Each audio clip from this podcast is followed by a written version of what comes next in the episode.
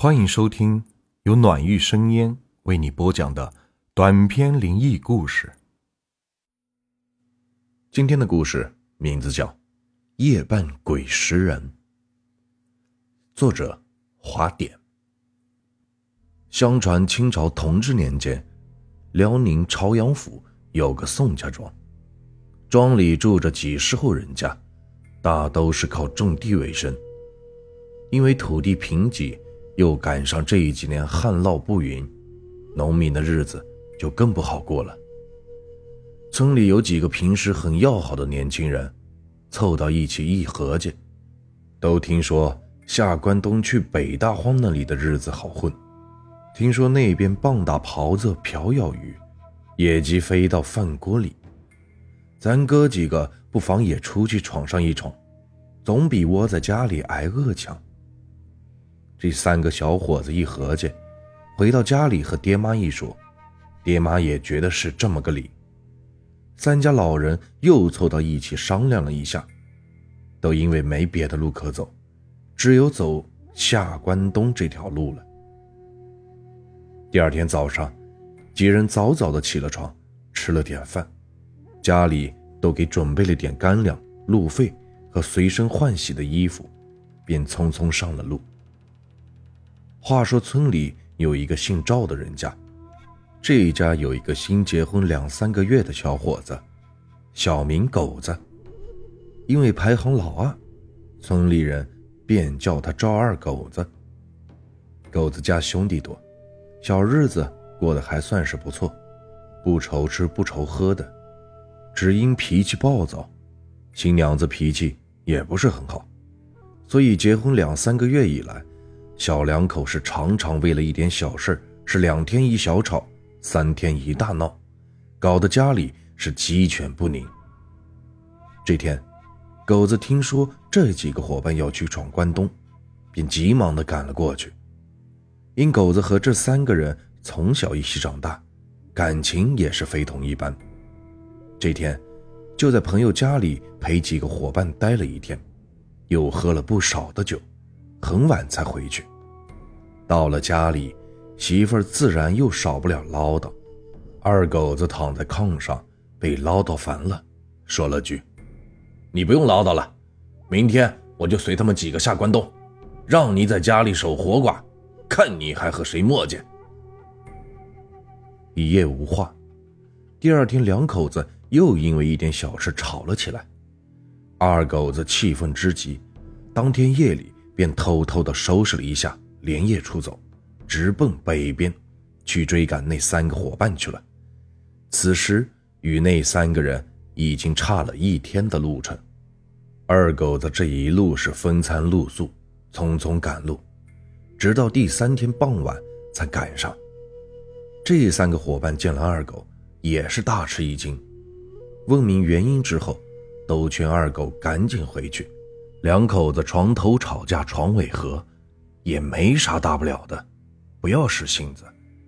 这招二狗是王八吃了秤砣，铁了心，死活不肯回去。几人无奈，只能是带上二狗照常赶路。闲话少叙，话说到了第四天傍晚，这几人走了一天，又累又乏，又渴又饿。身上带的干粮也是所剩无几，又走了一阵，见到一个小村庄，三人便来到了村头。看到靠村头有一户大户人家，房子很是气派，几人前去敲门，敲了几下。这出来开门的是一个老者，几人说明了来意，那老者很是客气，把几人都让进了院。只见院落很大，北面一溜是七间正房，两面是厢房和牲口棚。几人进了屋，老者又让家人准备点吃的。哥儿几个早已是饥肠辘辘，便也不客气，狼吞虎咽的吃了个饱。饭后，哥几个是连连道谢。老人说道：“你们几个出门在外也不容易。”如不嫌弃，我家下屋东厢房有闲置的房间，那是我老儿子的房间。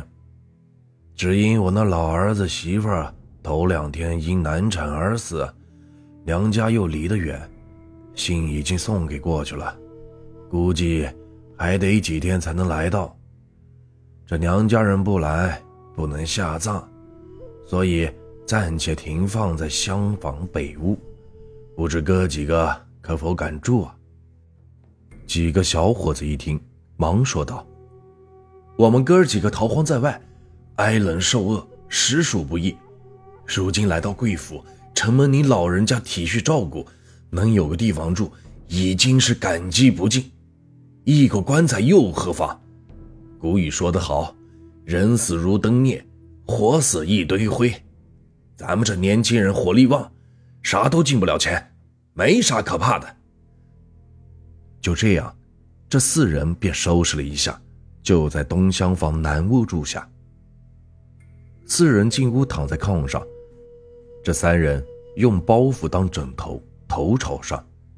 因赶路疲劳至极，不一会儿就进入了梦乡，打起了呼噜。唯独这赵二狗头朝里睡在炕梢。这翻来覆去的睡不着，不由得想起了家，想起了父母，想起了自己一时赌气离开的家，都没有和父母知乎一声，父母知道了还不得急死。想起老婆虽然爱唠叨，脾气不好，但人心眼不错，对自己也够体贴。这为了一点小事儿，夫妻拌了几句嘴，斗气就下了关东。自己的小日子过得本来就不错，不愁吃喝，关东的情况也不了解，去了究竟咋样还是个未知数，能不能混好心里也没个底儿。想起一路奔波劳累，挨冻受冻，实属不易。这思前想后，越想越后悔，越想越上火，这越想越睡不着。此时已经是三更天，四周是出奇的静。二狗还是没有困意，正在胡思乱想之际，忽然听到北屋嘎吱吱一声响，接着又是咣当一声，紧跟着听到从北屋里走出来一个人来。当时二狗也没有注意，以为是东家来人给天长明灯油的人出去了，可又一想不对呀。啥时候进来的？咋没有听到呢？正在诧异之际，就听得南门吱的一声被打开了，走进一位年轻的小媳妇儿，穿的甚是新鲜。这女子进来，先是把炕上的人扫视了一遍，接着嗯了一声，然后就开始从一数人头。这头数到了那头，又从那头数到了这头。连着数了几遍，又是“嗯”的一声。这回二狗是听明白了。因二狗睡觉时头冲里，脚冲外，其他几人都是头冲外，脚冲里。这女子当然是数不着二狗的头了。此时，二狗躺在炕上，瞪着双眼，大气不敢出。只见女子数完人头之后。开始抱着人头，挨个在印堂上吹气，连吹三次，三个人逐个吹完，之后又扫视了一遍才离开。本来鼾声大作的三人，经过这个女人吹完气之后，都没了声音，这使得赵二狗经此一下，着实不轻，浑身都被冷汗给湿透了，动弹不得，小便失禁，尿了一裤裆。好长时间才缓过劲来，又不敢出去，只能是躺在炕上熬着，困意皆无。一直等到鸡叫三遍，东家伙计起来喂牲口，才从炕上爬了起来，跑了出去，来到了外面，大喊来人。伙计连忙跑来，所问何事惊慌。此时东家的人也都被惊醒，全都跑了出来。这赵二狗结结巴巴的把事情和大家说了一遍，大家将信将疑。这时天已大亮，东家命伙计进屋查看，伙计们是战战兢兢的进了屋，看到几人都在炕上是并排的躺着，伸手一探鼻息，早已没了呼吸。再看头上印堂都成了紫黑色。东家领人又去北屋里看了一下，开门一见，众人是大吃一惊。只见棺材盖被打开，翻落到地下，再看棺里。死尸完好的躺在里边，只见女尸是面目新鲜，如同活着一般。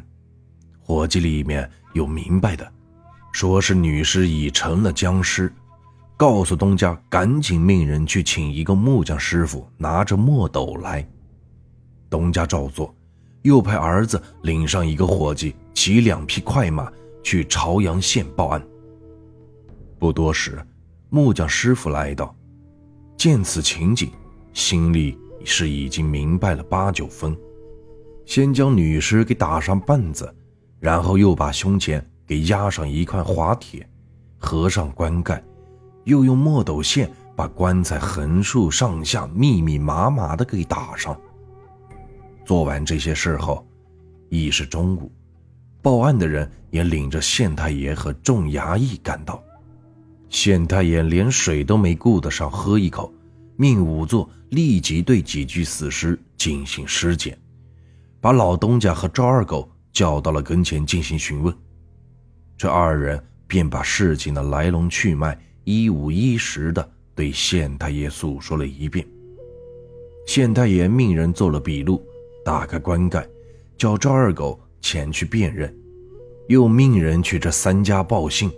让这三家前来领尸，最后得出的结论是，这三人的死系女尸所为，与旁人无关。只是这三人投宿在地主家，地主也脱不了干系，命地主给一人买一口棺材，出钱给运回去安葬了事。